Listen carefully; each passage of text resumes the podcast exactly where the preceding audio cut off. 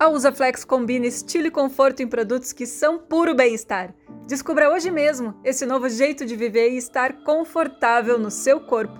Experimente este prazer com 10% de desconto do site usaflex.com.br usando o cupom exclusivo da nossa convidada do podcast Roberta Comunica de hoje, Dirlene10, ou visite uma franquia. Olá, sejam muito bem-vindos e bem-vindas ao podcast Roberta Comunica, temporada Futuros Femininos. E hoje eu recebo a Dirlene Silva e eu tô, sério, gente, muito emocionada e honrada por ter essa mulher nessa temporada tão especial pra gente. Eu quero que vocês fiquem aqui coladinhos, porque além de uma história de vida excepcional, a Dirlene também é economista e vai nos ajudar a entender como a gente pode ter uma relação mais amigável com o nosso din-din. Bom, e a Dilene é mestre em gestão de negócios, tem gente cinco, eu disse cinco formações superiores, e durante grande parte da vida ela foi chamada da filha da lixeira. E ela estudou com bolsa em escola particular e ficava fora das brincadeiras porque ela era preta e tinha cabelo duro. Desde pequena tinha uma paixão em comum por assuntos relacionados à economia e contrariou um monte de gente que dizia que ela não ia chegar a lugar nenhum. Pois essa turma, ela mandou para essa turma, ela mandou Bissi direto lá de Paris, onde ela fez o seu grande parte do seu mestrado. Te acomoda aí que tem mais, tá? Ano passado, a Dilene foi eleita pela revista Wired, que é uma publicação que é das maiores referências em inovação no mundo, como uma das 50 pessoas multiplicadoras de criatividade no Brasil. Junto de pessoas como Itamar Vieira Júnior, autor do premiadíssimo Torturado, do ator Lázaro Ramos, da chefe gaúcha Helena Riso e do também escritor gaúcho José Faleiro. Isso, gente, graças ao trabalho de compartilhar conhecimento sobre finanças nas redes sociais, em especial no LinkedIn, aonde a Dirlene é top voice. Caramba, mulher, que coisa mais linda, que trajetória inspiradora, quanta potência. E antes da gente detalhar toda essa jornada, a Dilene está aqui hoje também para nos contar como que se faz, então, para conviver com o dinheiro de maneira mais saudável. Dilene, seja muito, muito bem-vindo ao podcast Roberta Comunica. E, de novo, eu quero dizer que é uma honra imensa tu estares aqui hoje com a gente. Nossa, Roberta, que apresentação, né? Meu Deus que sabe, eu me, senti realmente apresentada para a Dirlene, que você não conhecesse a Dirlene. Apresentação magnífica, obrigada, obrigada mesmo. Sabe, eu sou apaixonada pela tua profissão, jornalista, eu tenho né, uma paixão por jornalismo, eu gosto muito mesmo. Nunca pensei em ser jornalista, mas admiro né, quem é, quem tem essa profissão. Mas, bom, me apresentando, né, tu apresentou meus títulos, que eu costumo dizer que é o que eu tenho, mas quem eu sou, na verdade, né, por mais importante que sejam nossos títulos, nossos cargos, eles não nos representam como pessoa. Né? Então, eu sou uma pessoa importante, um ser único, um ser humano excepcional, antes mesmo de ter os meus títulos, graças a Deus. Né? Uh, isso eu sempre pensei, e recentemente lendo o livro da Michelle Obama, Minha História, né, ela ratifica esse meu pensamento, quando ela diz que a pergunta mais idiota que a gente pode fazer para uma criança é o que, que você vai ser quando crescer? Porque o que a criança vai pensar, né? Que ah, eu só vou ser alguém na vida quando eu tiver uma profissão. Quando, na verdade, nós já somos seres humanos complexos e únicos. Né? Não vai existir outra Dirlene, não vai existir outra Roberta né, no mundo. Então, nós somos insubstituíveis mesmo. Então, eu gosto de apresentar que eu sou a Dirlene Silva, a mãe da Joana, a filha da Vera e irmã da Márcia e da Marta. Então, tem tudo a ver a minha história. Né? Começa pela Vera, uma mulher magnífica, muito forte, muito guerreira e muito empoderada. Né? Uma mulher que teve a coragem de se divorciar na década de 70, quando a lei do divórcio ainda nem existia. Né? Ela se separou, uh, ficou dois anos separada, né? em 77. Tá? E a lei do divórcio é de 77, inclusive. Né? Só que dizia que o casal precisava ficar dois anos separados, depois né, realmente oficializava né, o seu divórcio. Porque ela entendeu que ela não estava feliz naquele casamento e não ia continuar. Né? Um casamento infeliz. E dali, naquele momento, ela decidiu que ela ia criar três filhas sozinha. E realmente ela passou a batalhar, trabalhar dia e noite. Ela já trabalhava pra caramba, ela passou a trabalhar dia e noite mesmo para poder sustentar as filhas dela. E eu sou a filha mais nova, então fui criada, né, na verdade, tendo a presença muito mais das minhas irmãs, né, que são duas irmãs mais velhas do que eu, do que da minha mãe. Então, por isso eu costumo dizer que eu sou criada por três mulheres. Né? E depois vem a minha filha Joana, que é a quarta mulher na minha vida. Então, eu sou praticante da filosofia Ubuntu, uma filosofia africana, que Ubuntu significa eu sou porque todos nós somos, que justamente reconhece a humanidade das outras pessoas, né? reconhecendo que todos nós somos importantes. E aí, o Roberto falou um pouquinho ali da minha história com, com a economia, é realmente uma, uma história, eu costumo dizer, uma história de amor, né? Eu tive essa felicidade de descobrir o meu talento muito cedo. Hoje em dia, nas minhas andanças da vida, né, depois que eu me tornei empreendedor, eu conheci um, uma pessoa que se tornou meu amigo, né, que ele é coaching de alta performance, e ele tem a seguinte afirmação: o talento surge ainda no ensino fundamental. Quando eu vi essa história, eu falei para ele assim: nossa, realmente, eu posso te confirmar que o talento surge no ensino fundamental. Eu tinha 12, 13 anos quando eu me interessei por economia né, assistindo televisão, Jornal Nacional, na época do Cid Moreira.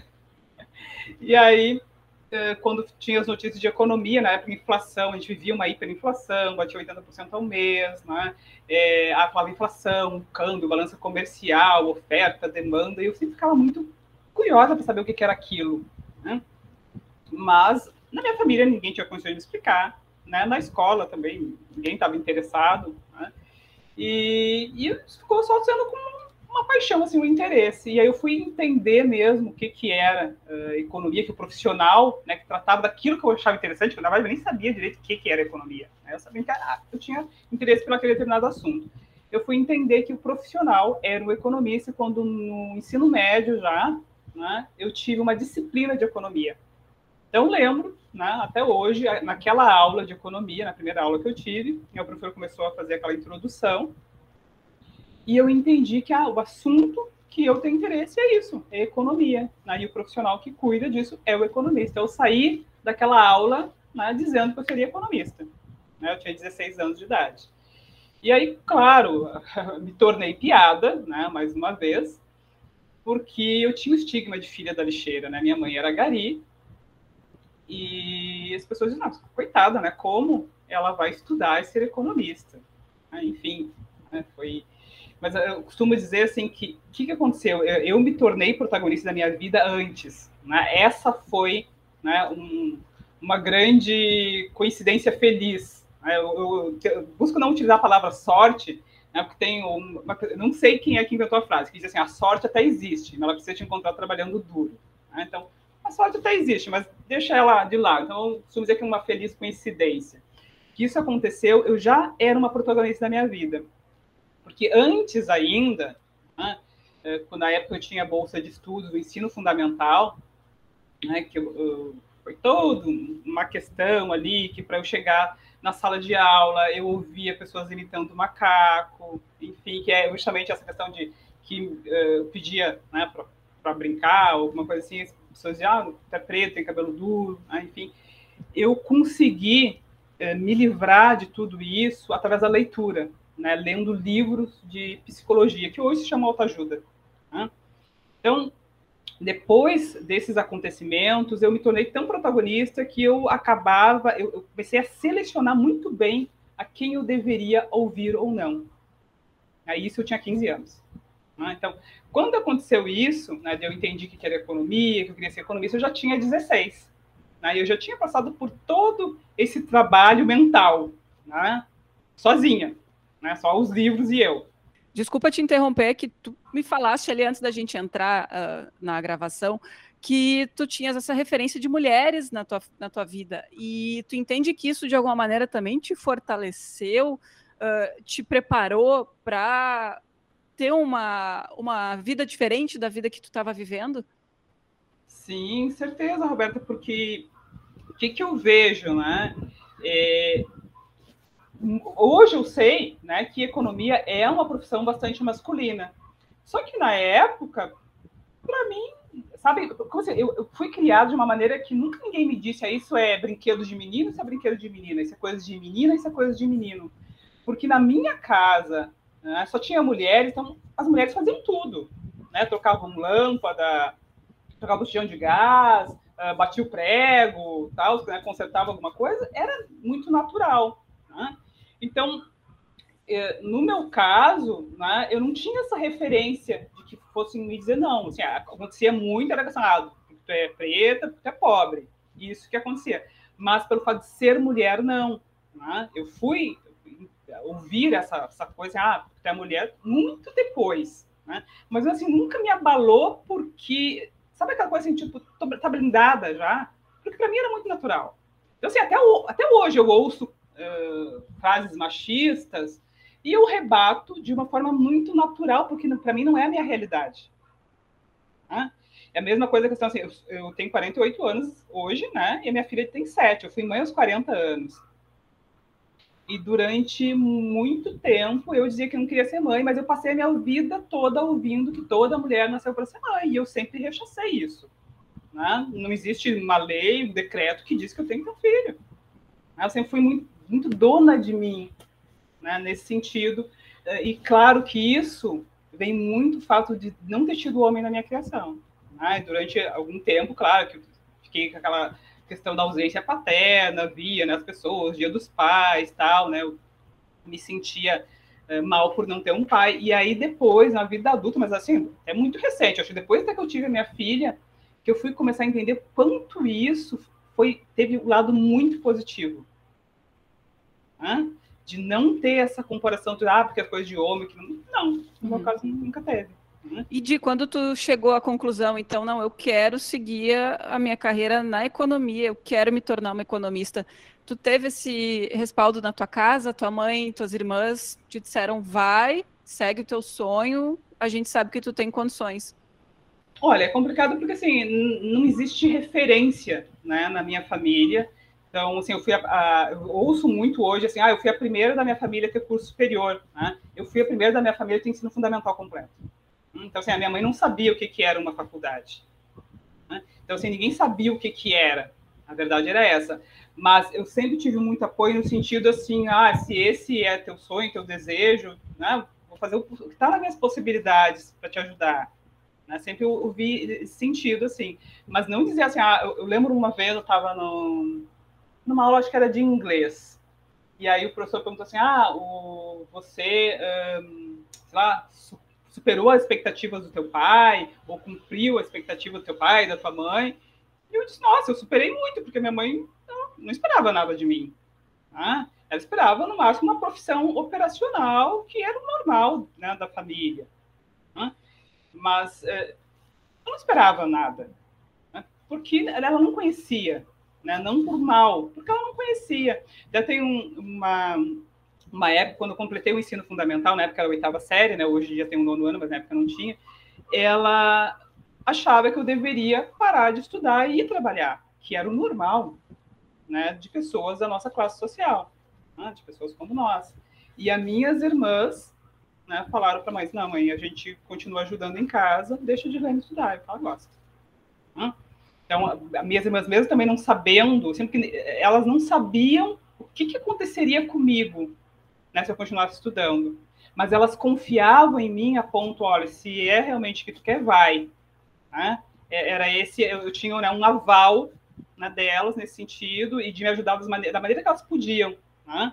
Então, assim, as minhas irmãs, elas me ajudaram no sentido de, ah, não precisa ajudar em casa, porque era assim, né? Três filhas, né? A mãe trabalhando de primeiro empregado doméstico, depois de gari, a, quando as filhas conseguiu trabalhar, era uma maneira de ajudar em casa, a gente ter uma vida melhor. Né? As minhas outras, minhas duas irmãs que são mais velhas que eu, cada uma começou a trabalhar com 13 anos como empregada doméstica. Né? E aí eu já estava com 15 anos, nossa, já está ela já tá no lucro, né? já passou do tempo. Então minha mãe achava que não, para estudar e vai trabalhar. Né? Tu já consegue um trabalho um pouco melhor, não precisa ser de empregada doméstica. Mas eu não queria, eu queria mais. Então, assim, tem. É, eu, eu realmente. Eu nasci, eu nasci eu, eu, hoje em dia, eu, eu sou. Eu não tenho uma religião, tá? Mas eu tenho muita fé. E, e tenho algumas simpatias. Então, eu sou simpatizante do espiritismo. Né?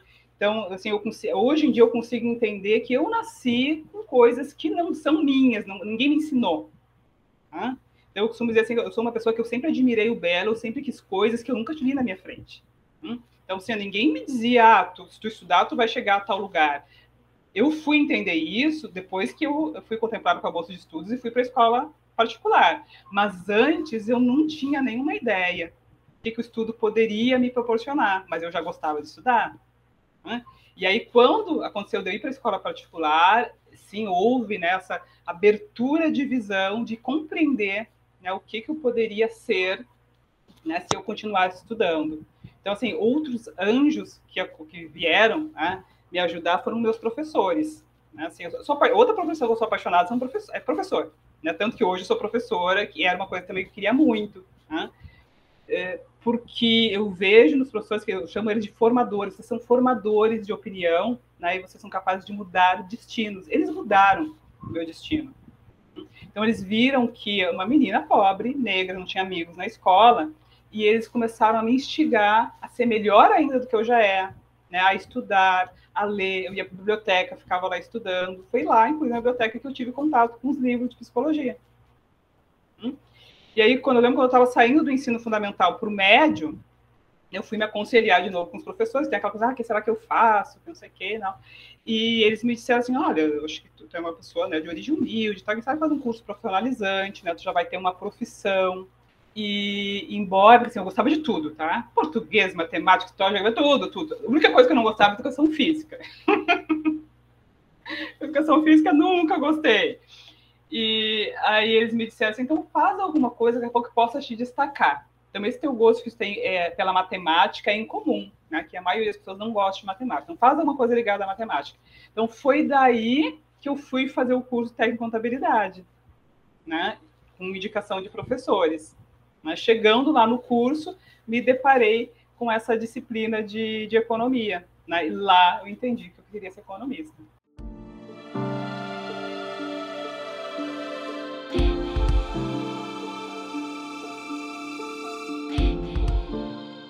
E aí tu fizeste é, toda essa carreira universitária, fizeste também faculdade, então, na área de economia. Sim, sim, faculdade de economista. Né? Até hoje não existe né, um curso técnico de economia, nem um, aqueles tecnólogos também, por enquanto, é só né, realmente a faculdade de economia. Pra, a diferença, que na minha época eram cinco anos, hoje são quatro. Né? Mas é a faculdade de economia, bacharel em ciências econômicas. Não foi fácil, né? te confesso que não foi fácil, foi inclusive algo bem frustrante para mim, o que acontecia? Eu era considerada a melhor aluna da, da, da classe. Né? Então, para mim era muito nítido que eu ia fazer o vestibular na federal e ia passar. Achava isso. Fazer o vestibular na federal ia passar. Fiz o primeiro vestibular, não passei. Né? Fiquei muito frustrada, mas fui tentar o outro ano aí na, na federal somente uma vez por ano, né? Me matriculei num cursinho, fiz cursinho durante o ano todo e fui prestar vestibular de, de novo. E aí eu estava ali no meio daquelas provas, né, hoje não sei se ainda são cinco dias de prova, sei que é uma loucura, né? Todas as faculdades já são menos e a federal ainda é extenso. E aí eu começava, não estava indo tão bem, e aí eu comecei a pensar, assim, mas por quê? Hã? E aí eu me deparei com algo que para mim assim, foi muito importante entender aquilo. Né? Hoje em dia eu sei o que, que é. Também naquela época eu não sabia a palavra exata. Tá? Que é a diferença de equidade e de igualdade. Os meus colegas do cursinho e, consequentemente, meus concorrentes, eles estudavam de manhã e pela tarde na escola e à noite iam para o cursinho estudar.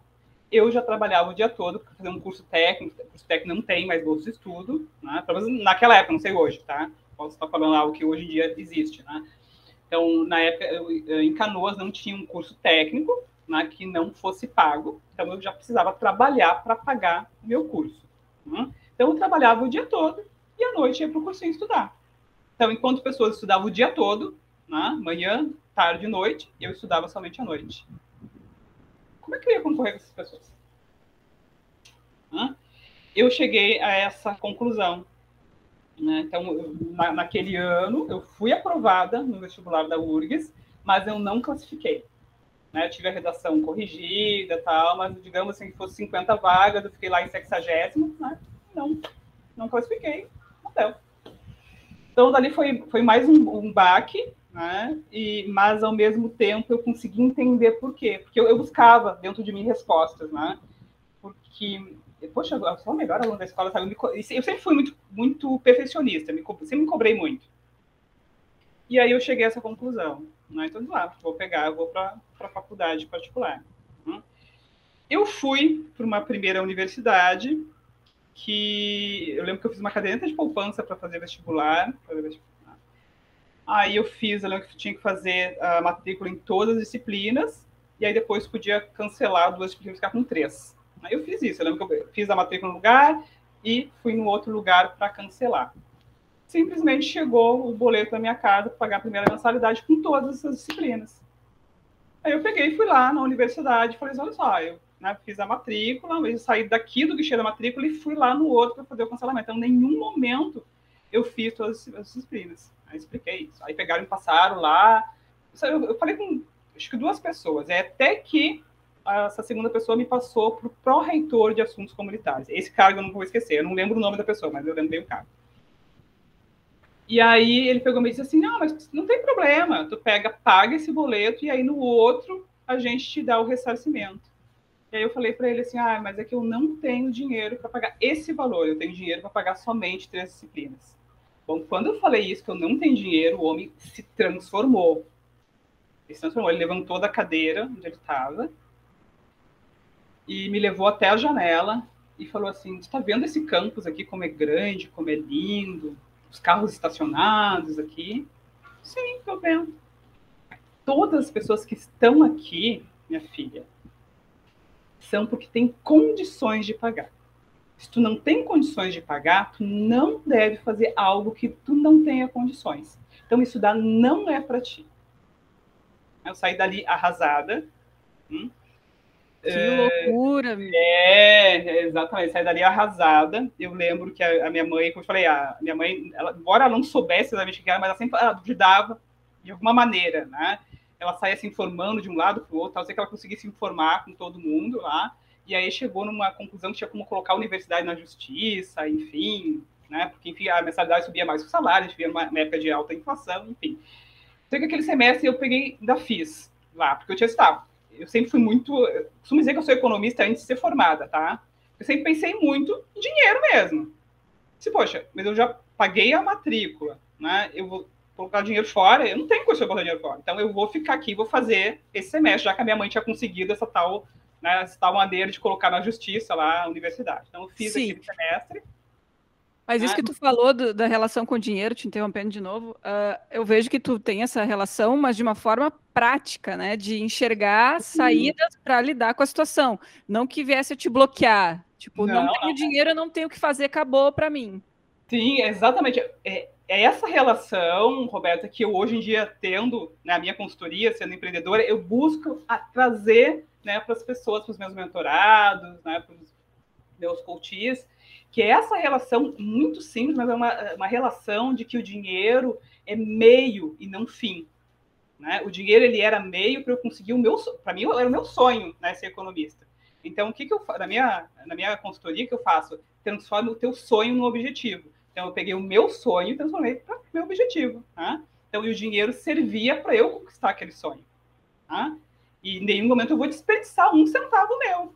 Tá? Então, o que foi que eu fiz? Ah, não desperdicei nenhum centavo meu, fiz né, o semestre naquela universidade, para não colocar o semestre fora. Só que no outro eu falei assim: ó, já que ele disse que eu não era para estar tá lá, eu não vou continuar dando dinheiro para a universidade dele. E aí eu saí e fui para outra.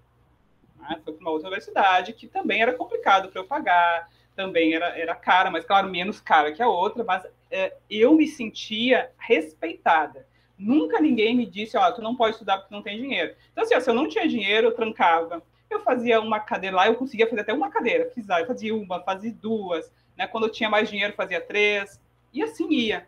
Só que em nenhum momento ninguém disse, ah, claro, se eu não, se eu tivesse atrasada na mensalidade, eu não conseguia fazer matrícula. Ok, né? Aí que, por isso que eu, muitas vezes eu tranquei. Né? Eu tranquei acho que umas três vezes, talvez, né, faculdade, porque ah, aconteceu de não conseguir, porque era muito comum na época, tá? A mensalidade subia, inflação alta, né? E o salário não subia. Né? Aí chegava um tempo que eu não conseguia pagar. Aí eu atrasava a mensalidade, não tinha como negociar como hoje, né? A gente tem negociação tal, não tinha. Simplesmente aí eu atrasava, ficar pagando o que eu podia, né, as outras mensalidades, ficava de repente uma atrasada, chegava no final do semestre não conseguia matricular, porque tinha uma pendência financeira, eu não ia conseguir pagar a pendência financeira mais a matrícula, eu trancava. Né? Aí, e aí assim ia. Mas, assim, em nenhum momento ninguém me tirou de sala de aula por dizendo, ah, tu é pobre, tu não tem condições disso aqui. Ah, isso nunca aconteceu. Então, eu me sentia respeitada. Né? Então, desse tempo todo, assim, eu passei 10 anos na faculdade. Né? Desde quando realmente eu comecei até conseguir me formar, eu passei 10 anos. Ganhou de mim, eu fiquei sete. até, inclusive, uma, numa palestra que eu fiz né, para estudantes de primeiro semestre de economia, eu fiz uma aula inaugural de economia, né, o rapaz me perguntou assim, como é que teve paciência né, de ficar 10 anos? Bom, primeiro, eu não sabia que eu ficaria 10 anos. Né? Mas o que eu tinha certeza era, se eu desistisse, eu não ia ter nenhuma chance. Nenhuma chance de conquistar o meu sonho, que era o meu sonho. Hum? Enquanto eu estivesse lá fazendo uma, fazendo duas cadeiras, fazendo três, né, eu tinha chance de um dia me formar. Né? Eu, eu, não realmente, eh, quando eu comecei, eu não conseguia ver o final da minha formatura. Né? Mas eu sabia que era a chance que eu tinha. Né? E foi hoje em dia, seguramente, eu digo, olha, foi a melhor decisão que eu tomei na vida. Porque 10 anos se passariam de qualquer maneira. Né? E se eu optasse por, né, ah, se eu achar que é muito tempo e tivesse desistido, bom, eu não estaria aqui conversando contigo, não estaria né, toda hoje em dia a minha carreira. Com certeza. E tu trabalhavas na área nesse período em que tu eras estudante? Sim, até também outra, outro fato, né, que tem muito a ver com as nossas crenças, sabe? É, nós fomos nós aprendemos de uma maneira muito cartesiana, né, que ah, isso é isso, se não for isso, não é, né? Então, uma das coisas que, quando eu me formei, né, primeiro diziam que eu não tinha condições de estudar e ser economista por ser filha da lixeira, né? E aí depois, quando eu me formei, diziam que eu não exercia a profissão de economista, porque economista é quem trabalha no Banco Central, quem trabalha no BNDES, quem trabalha no IBGE, isso, macroeconomista, que, que, que, lida né, com grandes números, né, como inflação, como balança comercial, câmbio, né, Selic, enfim. E que eu não era economista porque eu trabalhei, eu é, trabalho, é, trabalhei, já saí do mundo corporativo, pronto, com finanças de empresas, na área financeira. Né? Mas eu, e era uma coisa que eu sempre rebati. Não, eu sou economista, eu sou microeconomista, eu trabalho com economia de empresas. Hum? Para mim sempre foi muito nítido isso. E sempre rebati, rebati, rebati. Ah, então, te respondendo, eu entendo sim que eu sempre trabalhei na área. Aí eu comecei a trabalhar como técnico em contabilidade, então primeiro trabalhei em contabilidade, e depois, numa das empresas que eu entrei, trabalhando como auxiliar contábil, eu fui conduzida ao financeiro, na época da informatização, lá em 94.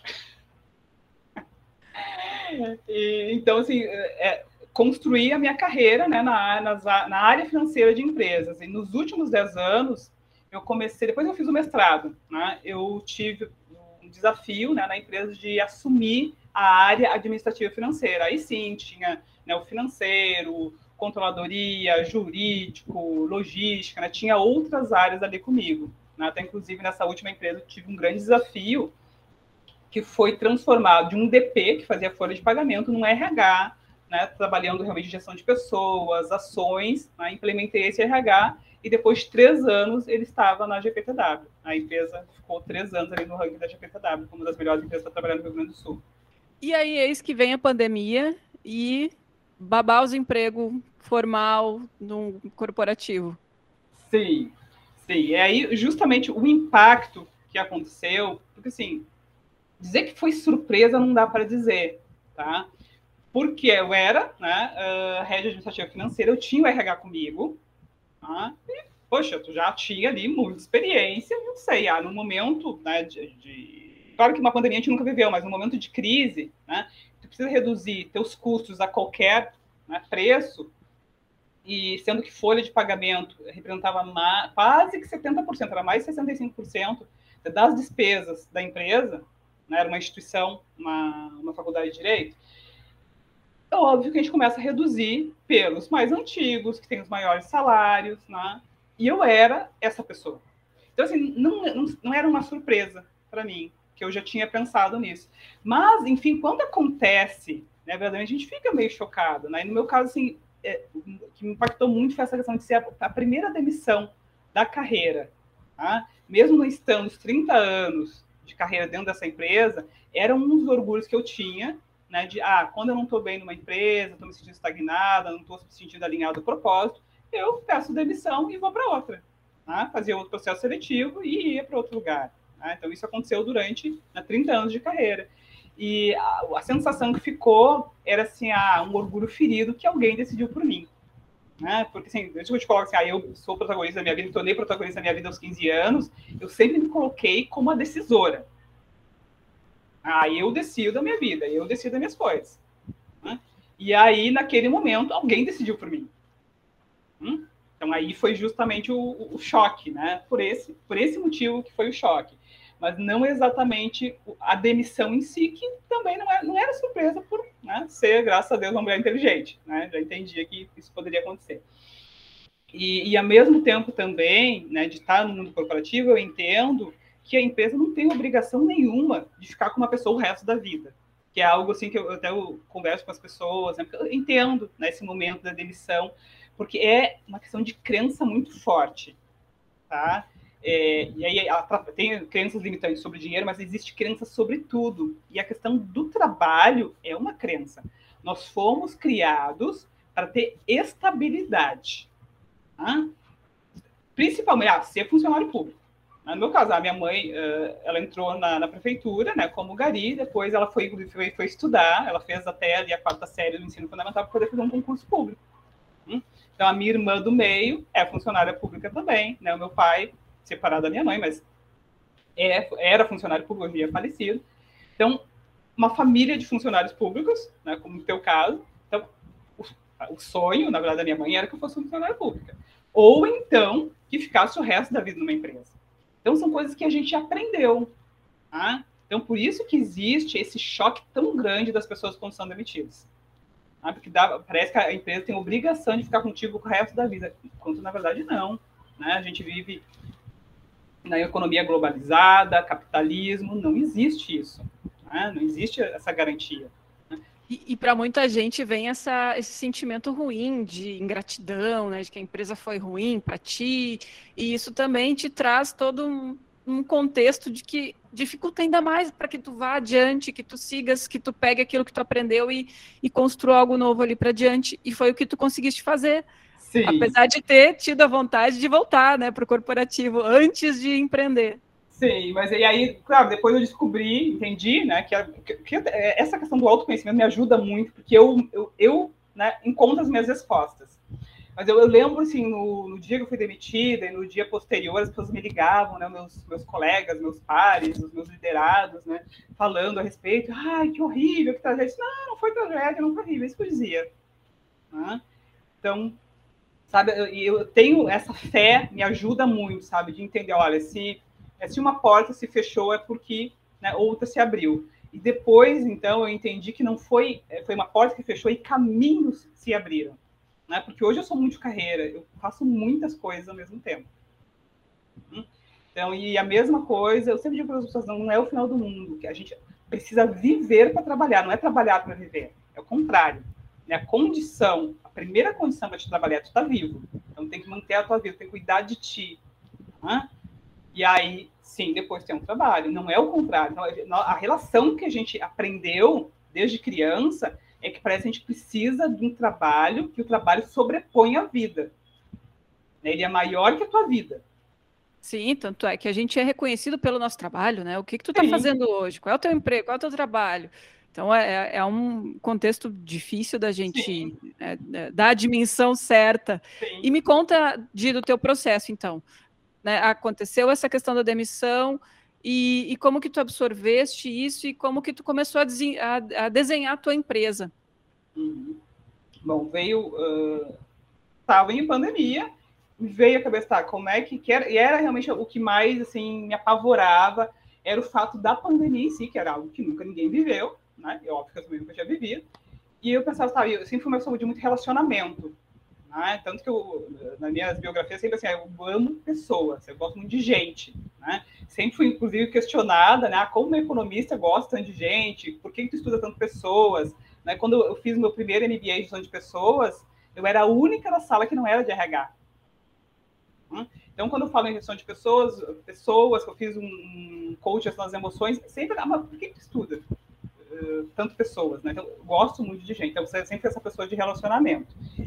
E aí eu pensava, como é que agora eu vou né, me relacionar com as pessoas, né, ativar meu network, enfim. Né? E aí me veio o último curso que eu fiz, né, de 2019, uma pessoa que se apresentou como especialista em LinkedIn. Já conhecia o LinkedIn por ser né, gestora de empresas. Então, assim, ah, quando caiu um currículo na minha mão, eu pegava, acessava lá pelo LinkedIn da pessoa, enfim, né, processo seletivo. Só tinha essa relação com o LinkedIn de consumidora de conteúdo. Mas nunca tinha pensado eu mesmo ser uma produtora de conteúdo. Então, chamei essa pessoa né? Comecei a fazer uma mentoria com ela, traçamos uma estratégia, mas, ah, então no teu caso, tu precisa se demonstrar como uma autoridade no assunto, né? No teu caso, economia e finanças, né? Para realmente fortalecer a tua marca pessoal. E aí, claro, passou todas as, as orientações de mentor, e eu, ainda, eu lembro que eu ainda falei para ela assim, ah, pode deixar que eu sou uma boa aluna, e realmente eu sou ótima aluna mesmo. Tudo quando eu quero fazer, né? Então, não me obriga a nada, por favor, porque Aí eu sou péssima, mas quando eu quero fazer, né, sempre eu, eu, realmente consigo me sobressair. Eu lembro que eu falei para ela, ah, pode achar que eu sou uma boa aluna. Então ela me deu as dicas, eu comecei a fazer ali, tudo que ela indicou. Eu sou uma pessoa, eu adoro escrever, então mais uma das coisas a meu favor, então o LinkedIn é essa rede social profissional, que a gente escreve artigos, conteúdos, então, comecei a escrever uh, lá no LinkedIn. Claro que engajamento. Eu lembro que o meu primeiro artigo que eu publiquei no LinkedIn teve 17 curtidas, 10, 17 visualizações né, e duas curtidas, minha e da mentora. Né? Mas mesmo assim, eu continuei escrevendo. Né? Foi. Né? E tá, aí, isso comecei... está em 2020. 2020. Imagina, foi ontem. É. Sim, sim, foi em maio de 2020.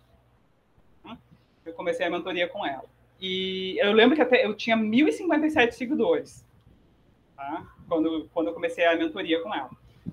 Mas continuei, continuei, ah, sabe, eu sou uma pessoa muito resiliente, né? O fato de ter 17 anos, ok, eu olhei aquilo ali, mas continuei escrevendo, produzindo conteúdo, até que eu fui chamando a atenção de outras pessoas.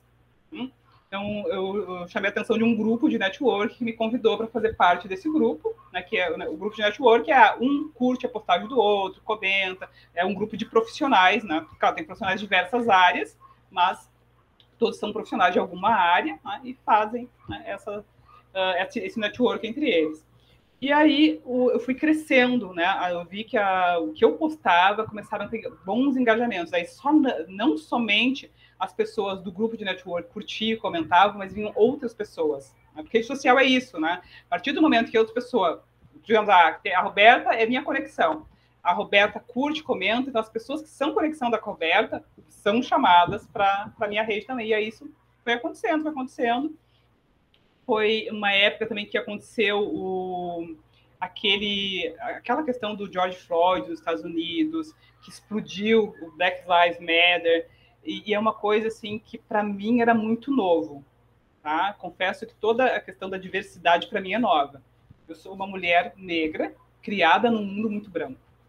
Tá? Então eu sempre fui a única nos ambientes onde eu estava, a única negra nos ambientes que eu estava.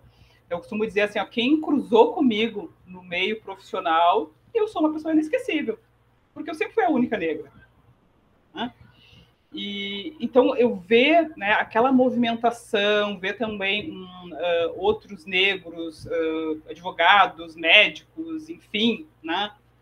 E aquilo também começou a me, me chamar a atenção, né? Eu comecei, nossa, que interessante. Eu não tô, eu usava muita a expressão, nossa, eu não estou sozinha no mundo, porque eu tinha a impressão às vezes que eu estava sozinha no mundo, né? A única mulher negra economista, né? Hoje em dia, claro, eu sei, graças a Deus, tem muito, muitos outros, né? Fico feliz com isso, mas na minha realidade né? Eu não tinha contato com outras pessoas. Né? E, e, aí eu começava, eu lia aquilo ali e começava a me posicionar, né? E sempre com uma visão muito positiva, né? Porque eu entendo assim, ó, que no momento que a gente começa a falar sobre as coisas, os tabus começam a ser quebrados. Né? Então, no momento que a gente está falando sobre racismo, que a gente está falando sobre machismo, a gente está falando sobre dinheiro, que é, inclusive, considerado um dos maiores assuntos tabus do Brasil, falar sobre dinheiro. No momento que a gente está tá falando, a gente está rompendo barreiras e quebrando tabus. Então, eu sempre tive essa visão muito positiva e comecei a me destacar pelas minhas falas. Né? Então, até o momento que uma pessoa, uh, um CMO de uma empresa, ele me indicou, colocou no perfil dele assim, ah, Tem pessoas que eu admiro pelo conteúdo que posta, as outras pelos comentários que faz. Dirlene Silva é uma que eu admiro pelas duas coisas. Né? Tá perdendo quem não segue. Né? Ela é economista, fala sobre finanças, economia, ajuda também quem está desempregado. Era uma prática que eu tinha uh, circular vagas né, dentro do meu perfil. Ah, digamos, como assim? Como tem muito relacionamento, né? então, ah, digamos, um, uma amiga lá de RH está com uma vaga. Então, ah, eu coloco lá no meu perfil do LinkedIn né, para circular mais. Então, sempre tinha essa relação. E, e, essa pessoa fez essa indicação no perfil dele sobre mim. Somente nesse dia eu tive mais de 2 mil seguidores, só em um dia. Então, imagina no restante dos dias. Né? E aí, junto com essa chuva de seguidores, né, eu recebi um convite para inaugurar uma, uma coluna de finanças. Né? E eu lembro um convite, não é um convite, foi um pedido de autorização para utilizar a minha imagem e algumas palavras num congresso sobre diversidade e inclusão. E eu disse para ele assim: olha, eu posso te dar autorização, enfim, mas eu não sou uma especialista em diversidade e inclusão.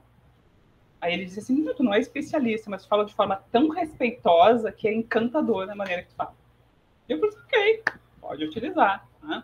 Aí recebi também um convite para inaugurar uma coluna de finanças num blog. Né? Essa sim eu aceitei de pronto. Né? Mas sobre o caso da autorização de imagem, eu fiquei aquilo me impactou no sentido de entender, nossa, qual a visibilidade que eu tenho na rede, né? a influência que eu tenho. E aí tu começou a te, te, dar conta disso. Sim, eu comecei a me dar conta disso. E nesse momento, junto, né, já estava acontecendo um movimento que eu estava entendendo que eu não queria mais dentro das empresas. Né? Os processos seletivos realmente começaram a aparecer. Né? O, eu via que né, o, meu objetivo eu realmente estava conquistando. Né? que era a marca pessoal, né, e me colocar como autoridade do assunto. Isso estava realmente acontecendo, porque eu já estava participando de vários processos seletivos. Mas é, eu sou uma pessoa que também seleciona a empresa. A empresa vai me selecionar, mas eu vou selecionar ela também. Então, eu via que eu não me encaixava mais nas empresas. Né? Para começar, é, é, muito, ah, ou tu vai para o financeiro, ou tu vai para o RH, sabe? Tem uma caixinha, né? E eu já trabalhava com gestão estratégica já há 10 anos, né? tendo várias vários setores dentro da minha área administrativa financeira. Então, uma coisa que eu não queria mais era trabalhar só no financeiro. Assim, eu, ah, eu amo a minha profissão, mas eu não queria mais somente né, aquela caixinha do quadrado. E é poder contribuir mais com Isso, o desenvolvimento da empresa. É, exatamente. Então, assim, eu tenho uma visão muito ampla dos negócios. Né? E até depois, né, que vieram várias premiações tal, tem uma amiga minha falou comigo assim, tu já, mas já parou para pensar o quanto que tu fala hoje, que tu pensa hoje é a mesma coisa que tu falava quando tinha 15 anos? Só que naquela época ninguém te dava bola, tu era considerada louca, era uma louca qualquer. Né? E hoje em dia as pessoas conseguem entender, e assim, eu, já fui chamado de genial, né? Estou ali entre os, os 50 mais criativos tal. E aí que eu fui né, me tocar realmente. Né? né? Sempre realmente fui uma pessoa de pensar diferente essa questão de pensar diferente é algo que sempre me acompanhou. Né? A questão assim, de, de estudar pessoas quando que ninguém me pediu. Simplesmente eu entendi assim, não, eu, gerencio pessoas, né? Eu assumi meu primeiro cargo de gestão, eu tinha 21 anos. Hum? Na época eu era uma chefe. E aí depois eu comecei a sentir a necessidade de lidar com as pessoas da minha equipe. E aí fui nada melhor. Para mim, para mim sempre estudar sempre foi a solução. Eu sempre fui a pessoa muito do estudo. Então, não, eu vou estudar. Eu não entendo disso, eu vou estudar. Então, sempre fui muito isso, né? Então, estudava muito pessoas né? e, e, tinha essa visão muito ampla dos negócios da empresa. Então, assim, ah, eu não me encaixo mais só no financeiro, não dá. Né? E chegou o ponto que eu disse, não, eu não quero mais trabalhar em empresas. Aí te, teve né, conversas muito definitivas, né? Eu fazia lá os cafés virtuais, como a gente não podia se encontrar né, presencialmente, eram os virtuais. Então, é, que foi algo também que realmente me engrandeceu muito né, no network, no LinkedIn, né, que foi assim, ah, as pessoas me convidavam, eu ia, né, e até hoje, claro, tem, tenho mais limitação de horário, né, mas a minha intenção é sempre de atender pessoas, né. Então, uma das pessoas que eu conversei, ela, a gente se apresentou, tal, ela perguntou o que eu estava fazendo, qual era a minha intenção, né, e eu falei assim, ah, eu uh, tenho até o sonho de empreender, ela é empreendedora, mas eu tenho um certo receio, ela me olhou, perguntou assim para mim, mas o que, que tu está esperando aí que tu não entendeu? Tu já imaginou quanto tu já investiu na tua carreira? Tu é economista, tu nunca calculou o retorno do teu investimento, esse investimento que tu faz na carreira? Tá na hora de tu buscar esse retorno. Nossa, aquilo foi um tapa na cara para mim, assim, foi, foi doído, porque assim, para mim é, foi muita, sempre muita, muito honrosa a minha profissão, né? É, é uma honra né, ser economista. Eu, quando ela utilizou a minha profissão para me atacar, para dizer, nossa, pô, tu é economista, tu não calculou ainda, aquilo foi uma afronta. Mas eu levei né, como uma boa, realmente uma crítica positiva.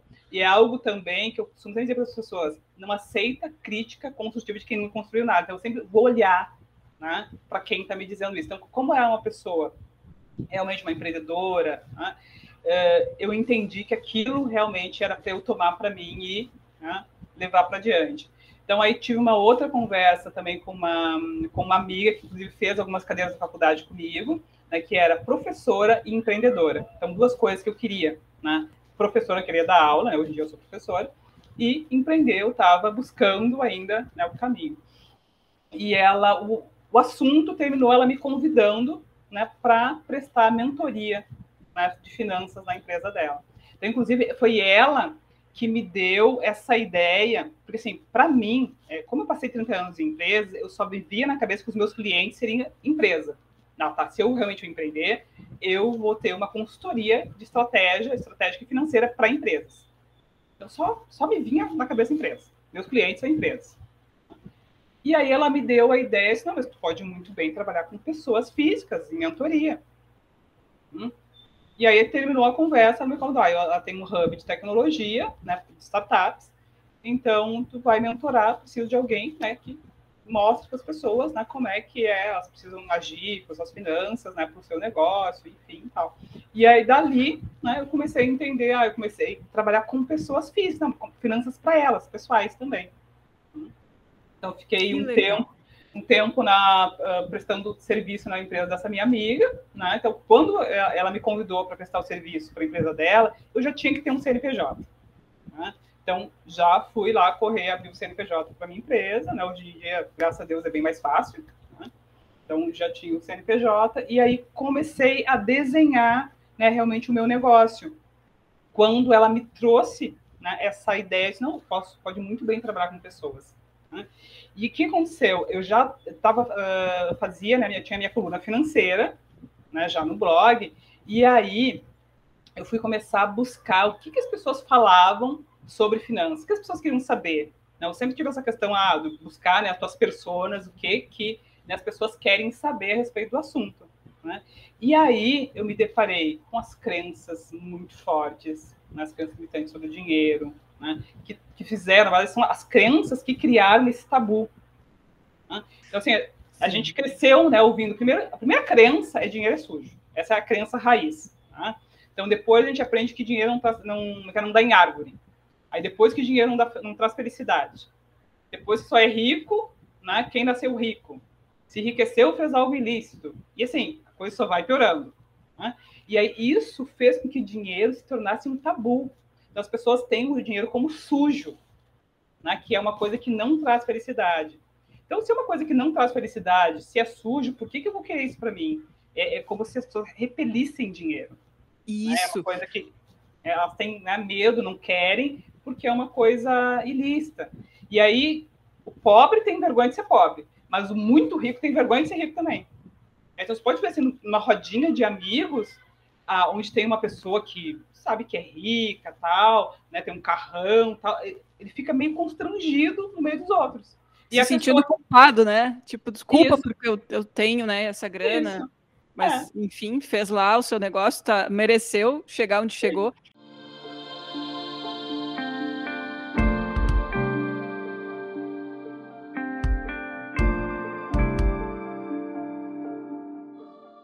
E, e, me conta, Di, já que a gente está num, num, blog, no blog, desculpa, é ótimo, né? no, tem, vai ter blog também, viu?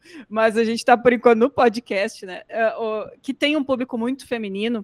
Eu queria ouvir uh, o que tu tens, né, de, de relatos em relação à relação das mulheres com o dinheiro. O que, que as mulheres, em especial, esse público que cada vez mais está chegando no universo do empreendedorismo.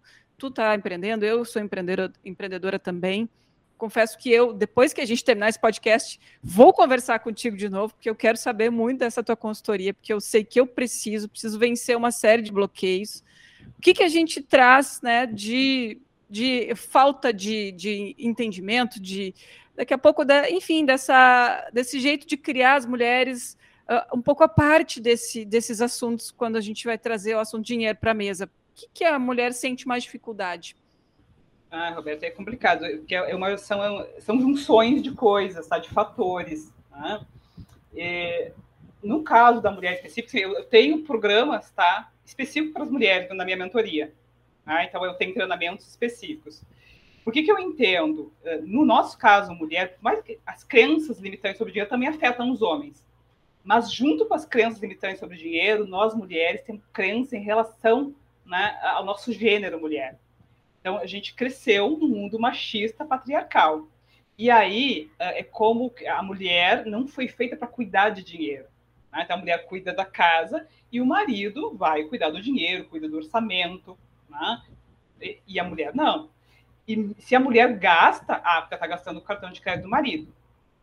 Então, assim, quem é que não ouve aquelas piadinhas, né? Ah, porque deixar o cartão de crédito com a fulana, né? O marido, que é o marido que vai pagar o cartão de crédito. Isso, isso quer dizer.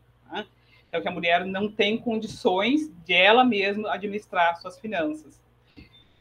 E isso é muito complicado. Então, você junta né, as crenças, o tabu, com a questão do machismo. Né? A sociedade patriarcal realmente é uma bomba relógio para as mulheres. Né?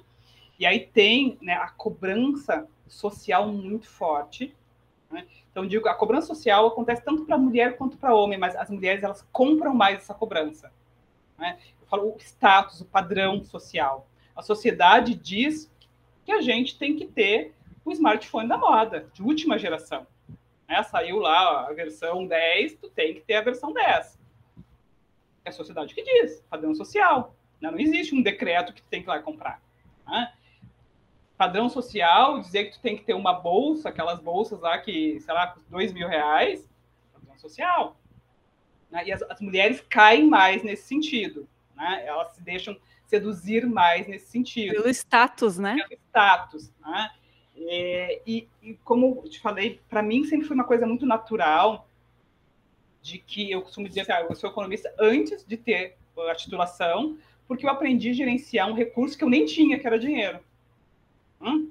E então, tão bem aprendeu que tu compraste as tuas coisas lá logo no início da tua carreira, né? Tu Sim. Compraste teu carro, uma casa na praia, enfim. Sim, fiz viagens e tal. E, mas por, por quê? Porque a minha relação com o dinheiro, ela sempre foi muito saudável. Eu sempre enxerguei o dinheiro como uma ponte para eu conquistar meus objetivos. Então, para mim, o dinheiro sempre foi felicidade. Sabe? Sempre eu vejo, eu enxergo o dinheiro como uma coisa boa. Tá? Então, assim, eu não, realmente não tenho essa relação doentia. E aí, né? Eu acredito muito essa minha criação por essas três mulheres, né? que eu me livrei dessa, dessa sociedade machista, né? não, sabe, não me atingiu. Que falavam não me, não me atinge até hoje. É, é, é bem, é, às vezes eu tenho problemas com meu marido, muitas vezes a respeito disso, tá? Porque não me atinge. Não, não sabe, não, não, não deixa atingir a mesma coisa. Eu tô, eu tô fazendo isso com a minha filha, eu tô brindando a minha filha, né? Dessas, dessas questões. Então, eu sempre enxerguei o dinheiro como essa coisa muito boa. Né? Então, eh, o que, que, eu faço na minha mentoria? Eu tenho o pensamento que rege a minha mentoria, que é o pensamento, o pensamento do Augusto Cury, né, que eu fiz coach nas emoções da escola dele, que é sem sonhos a vida não tem brilho. Sem metas, os sonhos não têm alicerces. E sem prioridades, os sonhos não se realizam. O que, que é o sonho? Para mim, né, o sonho, ele, a gente pode, ser, pode transformar o sonho no objetivo. Meu sonho era ser economista. Eu transformei aquilo como objetivo. Peguei aquele objetivo e coloquei por metas. Tá? As metas lá foram lá, eu vou fazer o primeiro semestre, não deu para eu pagar e fiquei com dívida, tá? Eu vou trancar, mas eu vou voltar, faço o segundo semestre, assim ia. Foi as metas. E o que, que foram as prioridades? Todas as outras coisas que eu deixei de consumir. Eu não tinha sapato novo, eu não tinha calça nova, eu não tinha maquiagem, aqueles vendedores que apareciam, porque eu trabalhava, né? Já trabalhava. Apareciam os vendedores na sala vendendo, sei lá, doce, maquiagem, nada eu comprava. Eu nem olhava as, revistas, as famosas revistinhas né, de cosméticos, que todo mundo. Eu dizia, não, não, não quero olhar, obrigada. para não ter vontade de comprar. Né? Porque eu sabia que eu precisava priorizar. Se eu não priorizasse, se eu gastasse o dinheiro com outra coisa, eu não tinha, não ia ter dinheiro para cumprir a minha meta, que era fazer aquele semestre da faculdade. Hum? E é, né, como dizer, esse pensamento ele norteia né, a minha consultoria, que é transformar o sonho em objetivo. Né? Do objetivo eu vou fracionar em metas, né? E vou priorizar o meu consumo. E a gente não foge de planilha no teu, no, no teu, na tua consultoria. Tem que ter esse controle. É, eu, eu, costumo sempre dizer assim, olha, eu, eu, sou muito flexível, eu não gosto muito de dizer, é, isso vem também da trabalho em empresas, tá? Eu dizia, eu dizia para minha equipe assim, olha, eu não vou dizer, o método pouco importa, o que importa é o resultado. Né? Porque tem gente que gosta da planilha, eu trabalho com planilha. Né? Então, assim, eu até forneço para a pessoa uma planilha. Mas tu pode usar a planilha, tu pode usar o, o bloco de notas do celular, tu pode usar o caderninho de papel, tu pode usar que hoje em dia já tem vários aplicativos, né? Para gestão financeira ali. O meio, tu vai decidir como tu, tu gosta mais, né? Mas o que é importante, tu ter realmente esse controle, que eu chamo isso de autoconhecimento financeiro. Né? Que eu, eu, trabalho com economia comportamental, tá? Então, o que, que a economia comportamental diz? Só que assim, eu trabalho com economia comportamental antes dela se chamar comportamental, tá bom? Porque é esse braço da economia, que é a economia comportamental, ele é recente. Só que eu comecei a estudar a economia muito antes que eu fazia? Eu estudava economia e estudava esses cursos de comportamento humano mesmo. Porque e aí tu foi fazendo as conexões com eu, é, mesmo. Eu fui, eu fui, fazendo as conexões por mim mesmo. E aí, quando surgiu né, essa ciência chamada economia comportamental, eu só entendi, ah, não, isso é o que eu falo. Aí eu comecei a dizer, ah, eu falo de economia comportamental porque eu, né, depois que surgiu, eu fui olhar ali, ah, é exatamente o que eu falo, né? Então, o que a economia comportamental diz? Que as nossas decisões financeiras são prioritariamente dadas pela nossa emoção. Né? Então, essas questões que eu falei, ah, o, padrão social, né, é a questão né, do, do, machismo, das crenças, né, os tabus, é isso. Né, que, então, eu diria que a gente teria que equilibrar isso, a gente tem que equilibrar isso para daí ter um resultado financeiro sim, que a gente sim. gostaria. E é, e é uma coisa assim, o que, que eu faço? Quando eu tenho, tá, eu tenho segmentos para mulheres específicos e tem também para empreendedores. Até o lado de empreendedores veio, né? Porque a primeira coisa que comecei a fazer foi mentorar empreendedores. Mas o que, que eu entendi, tá? É, é, esse meu lado muito de, de, humanas me levou a entender. Se, ó, digamos, tu tem uma relação muito ruim com as finanças, tu vai empreender, tu vai levar esses teus maus hábitos financeiros para o teu empreendimento. Hum? Então, é, claro que a gente pode tentar tratar as duas coisas juntas, mas o ideal seria, antes de começar a empreender, quando tu tá, tem uma ideia de começar a empreender, tu começar a buscar uh, deixar a tua relação com as finanças de uma forma muito mais saudável, entender essa importância, sabe, essa relação, os benefícios. Né? Eu, eu alio muito a questão, a saúde financeira, ela é qualidade de vida. Porque, assim, ó, quem é que não perdeu sono por causa de dinheiro?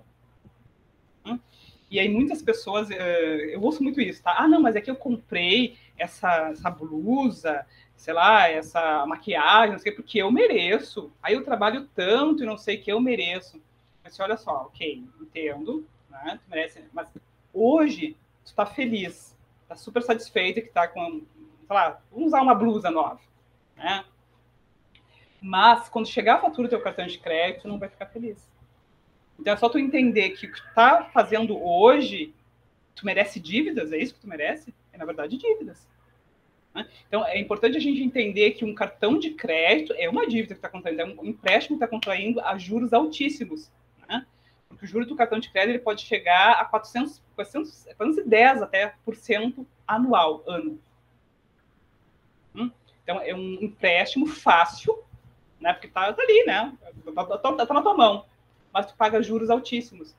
Então, assim, um, um valor de mil reais, ele se transforma em quatro mil reais no final de um ano.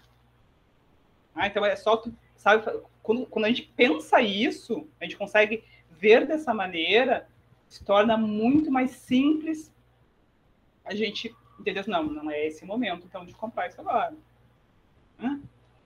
É, uma mentorada, ela, o que, que ela fazia? Ela via, hoje em dia, graças a Deus, né, tem bastante gente falando sobre finanças. Eu defendo isso, tá? A gente, quando a gente começa a falar sobre o assunto, é sinal que está realmente caindo o tabu. Então, assim, eu fico feliz que existe bastante gente falando né, sobre finanças, sobre economia, sobre a importância de ter uma relação financeira legal. Mas muitas vezes a gente precisa entender que nem todas as pessoas têm o mesmo entendimento, né, e nem todas as pessoas têm as mesmas possibilidades. Então, assim, ó, é, o ideal, né, no mundo ideal, é utilizar a regra 50, 30, 20. O que, que é isso? 50% do teu rendimento tu vai gastar com teus gastos essenciais, tipo a, a casa própria, né, ou a pressão de casa própria, o aluguel, né, uh, o teu transporte, alimentação básica, né, luz, internet, água, condomínio, enfim, são os gastos básicos. Né? 30% com estilo de vida, teu lazer, uh, tua faculdade, tal. Quando eu falo poupança e investimento, eu sempre gosto de dizer que poupança é diferente de investimento, tá? Poupança é um dinheiro que a gente deixa de gastar, né? e investimento é quando eu tenho aquele dinheiro que eu deixei de gastar, eu coloco então lá numa aplicação e vai ter um rendimento. Né? Ele vai ser, sei lá, o X mais um. Né? Vai ser aquele dinheiro que eu tinha mais um rendimento. Aí sim, investimento. Né? Então ela ouviu né, desses gurus financeiros que deveria fazer isso. Ah, ok. Eu vi que ela tinha aplicação ali. Eu ah, que bom que tu já aplica, ok e tal. Aí, quando a gente começou a avançar na mentoria, eu vi que ela estava endividada, com dívida no cartão de crédito, né, utilizando cheque especial. E eu disse, mas olha só, mas. Aí ela, ela me trouxe né, o financeiro dela de três meses. Todos os meses estava acontecendo isso. Aí eu falei, ah, mas não faz sentido o que está acontecendo. Tu está utilizando o cheque especial, o rotativo do cartão de crédito, e tu está com esse dinheiro aqui na aplicação.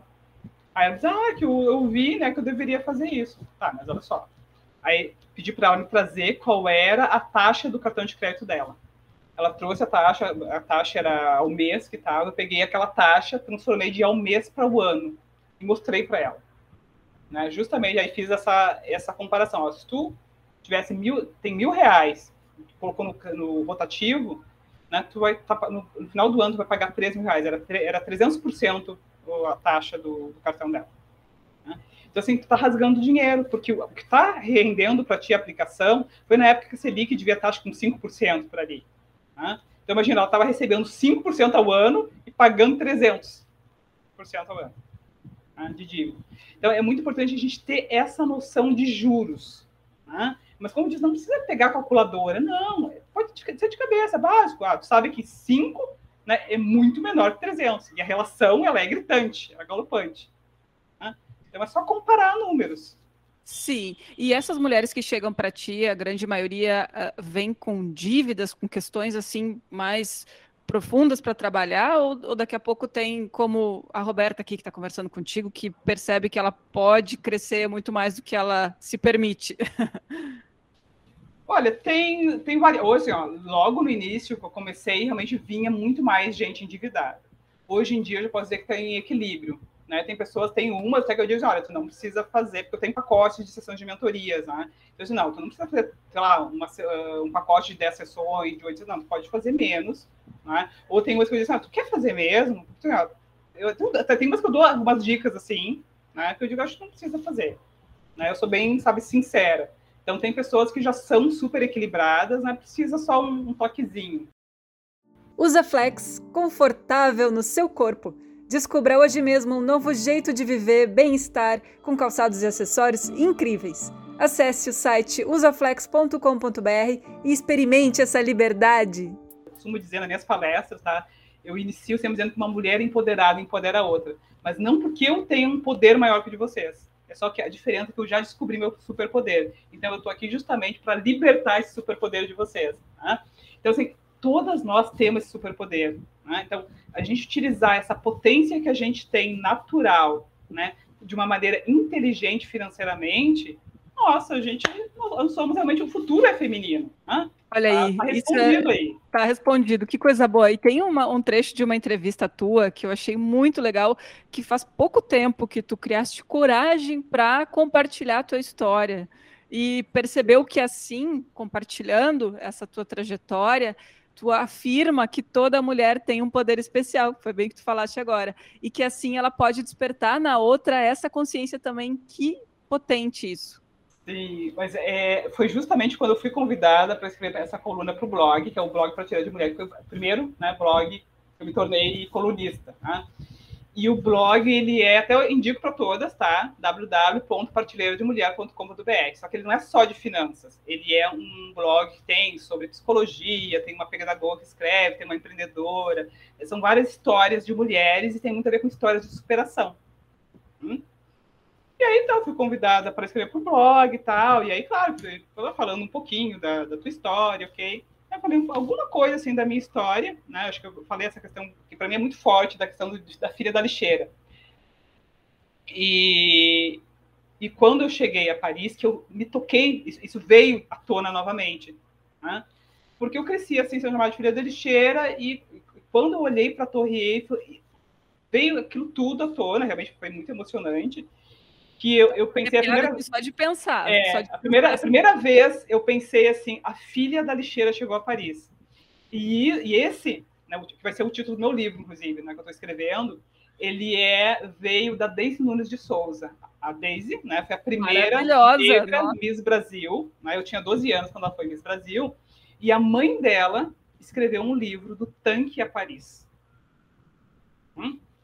E aquilo sempre ficou na minha cabeça a Daisy é, realmente para mim é, é, foi a primeira mulher negra que eu lembro de ter visto conquistar um espaço assim grande. Né? Então, quando eu olhei para a Torre Eiffel, me veio aquele título né, do livro da mãe da Daisy, a Dona Ana. Né? E aí eu adaptei ela do tanque a Paris para mim, do lixo a Paris. A filha da lixeira chegou a Paris. Então, daí que veio o título. E aí eu contei, mencionei essa parte assim da minha vida né, para o pessoal do blog. E ela disse: hum, tu tem que contar isso, tu tem que fazer um artigo contando. Eu disse, não, mas olha só, eu sou colunista financeira, não tem nada a ver. Como é que eu vou escrever um artigo assim, contando a minha história? Não tem nada a ver uma coisa com a outra. Não, mas tem que contar. Olha só, aqui é um blog de histórias, inspiração de mulheres, que não sei o quê. Não, não.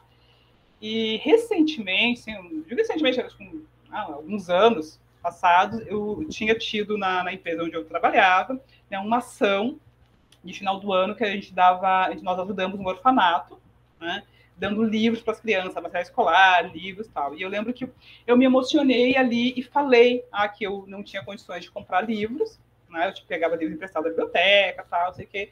E hoje em dia eu estou participando né, de uma ação assim, de poder ajudar a criança. Me emocionei falei isso.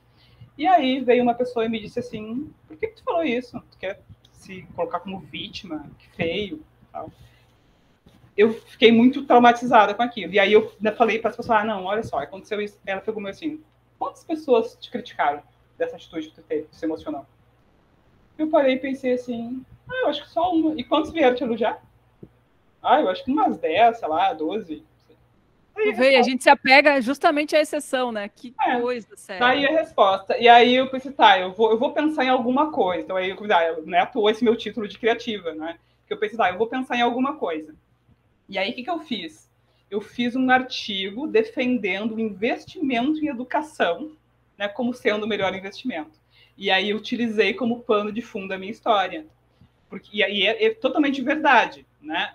O meu sonho era o meu objetivo, né? E eu trabalhava não para cima de ganhar dinheiro, não, era para ter dinheiro para pagar minha faculdade, para conquistar meu sonho de ser economista. Né? Então, eu fiz um artigo utilizando essa minha relação né, com o dinheiro, defendendo né, é, como um ótimo investimento. E aí, realmente, contei a minha história.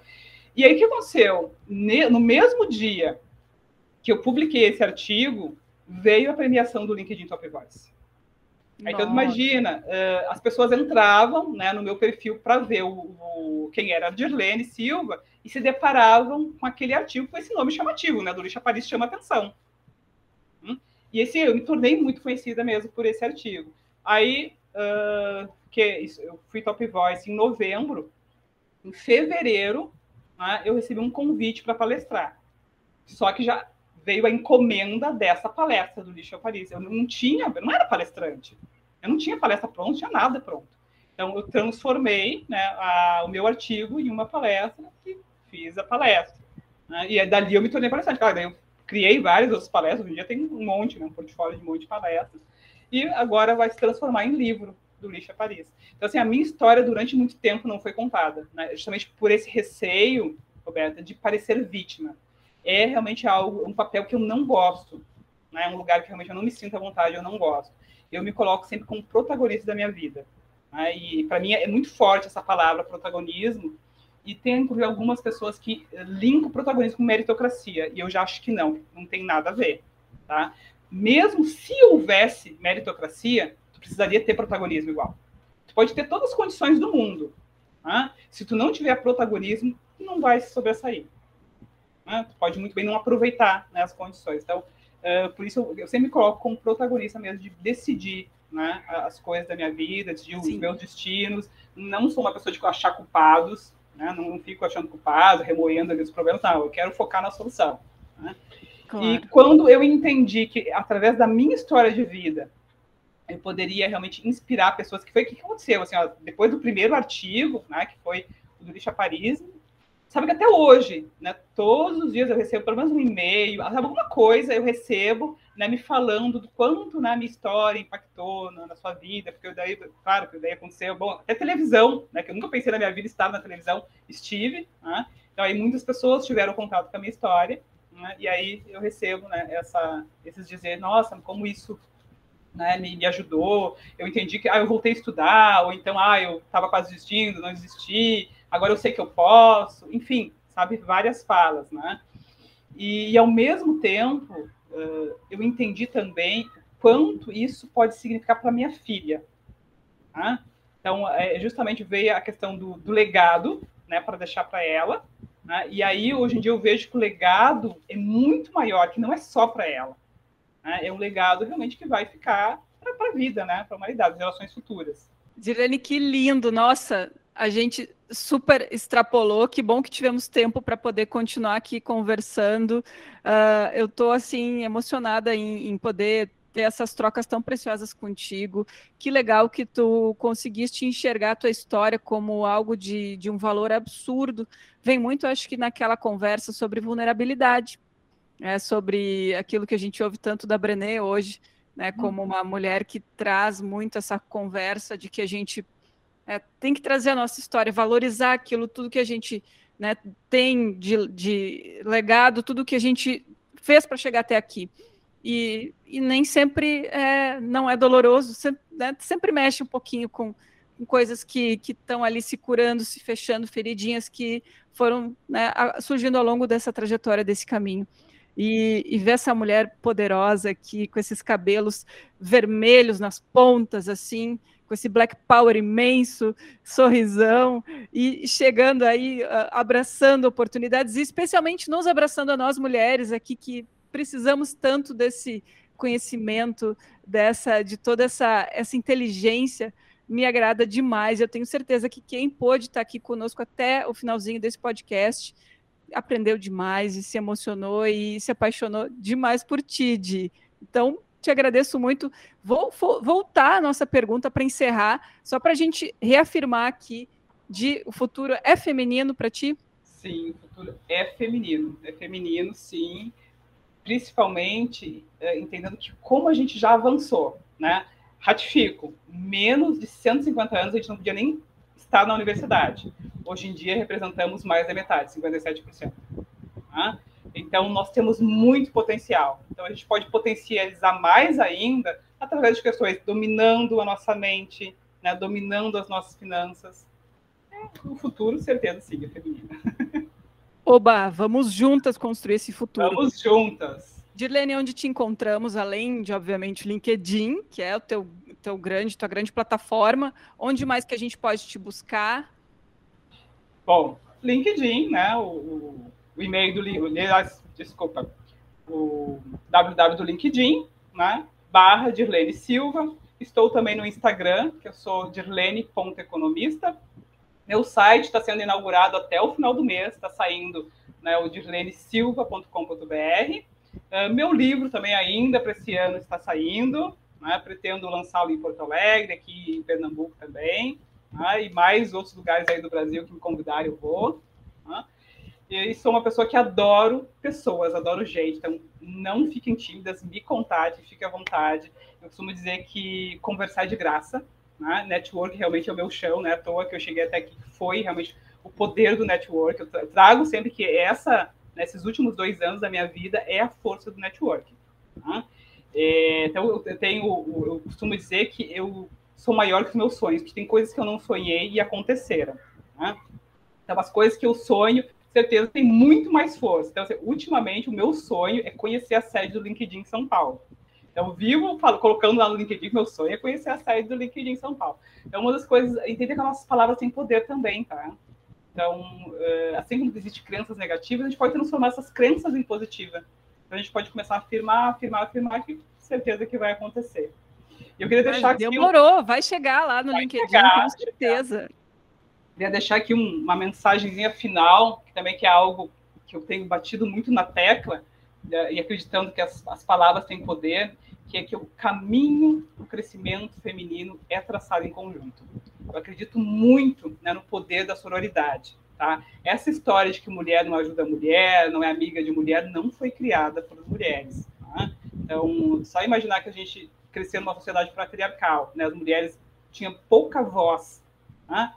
Então, não foi criada por mulher, não. Então, vamos deixar isso de lado tá? e vamos começar a nos ajudar. Certeza que a gente cresce muito mais quando gente, né, é, nós somos unidas, estamos de mãos dadas.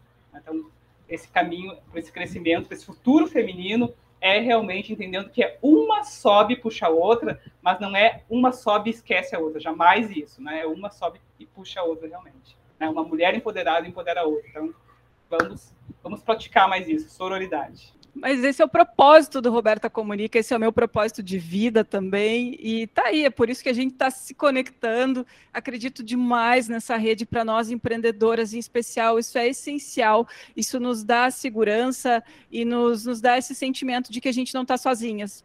E para mim e para todas nós, eu tenho certeza que é essencial porque essa jornada solitária ela é muito mais pesada e a gente tem tende a, a, daqui a pouco desistir por conta disso. Então, saibam vocês mulheres que estão aqui nos ouvindo que temos uma rede muito poderosa.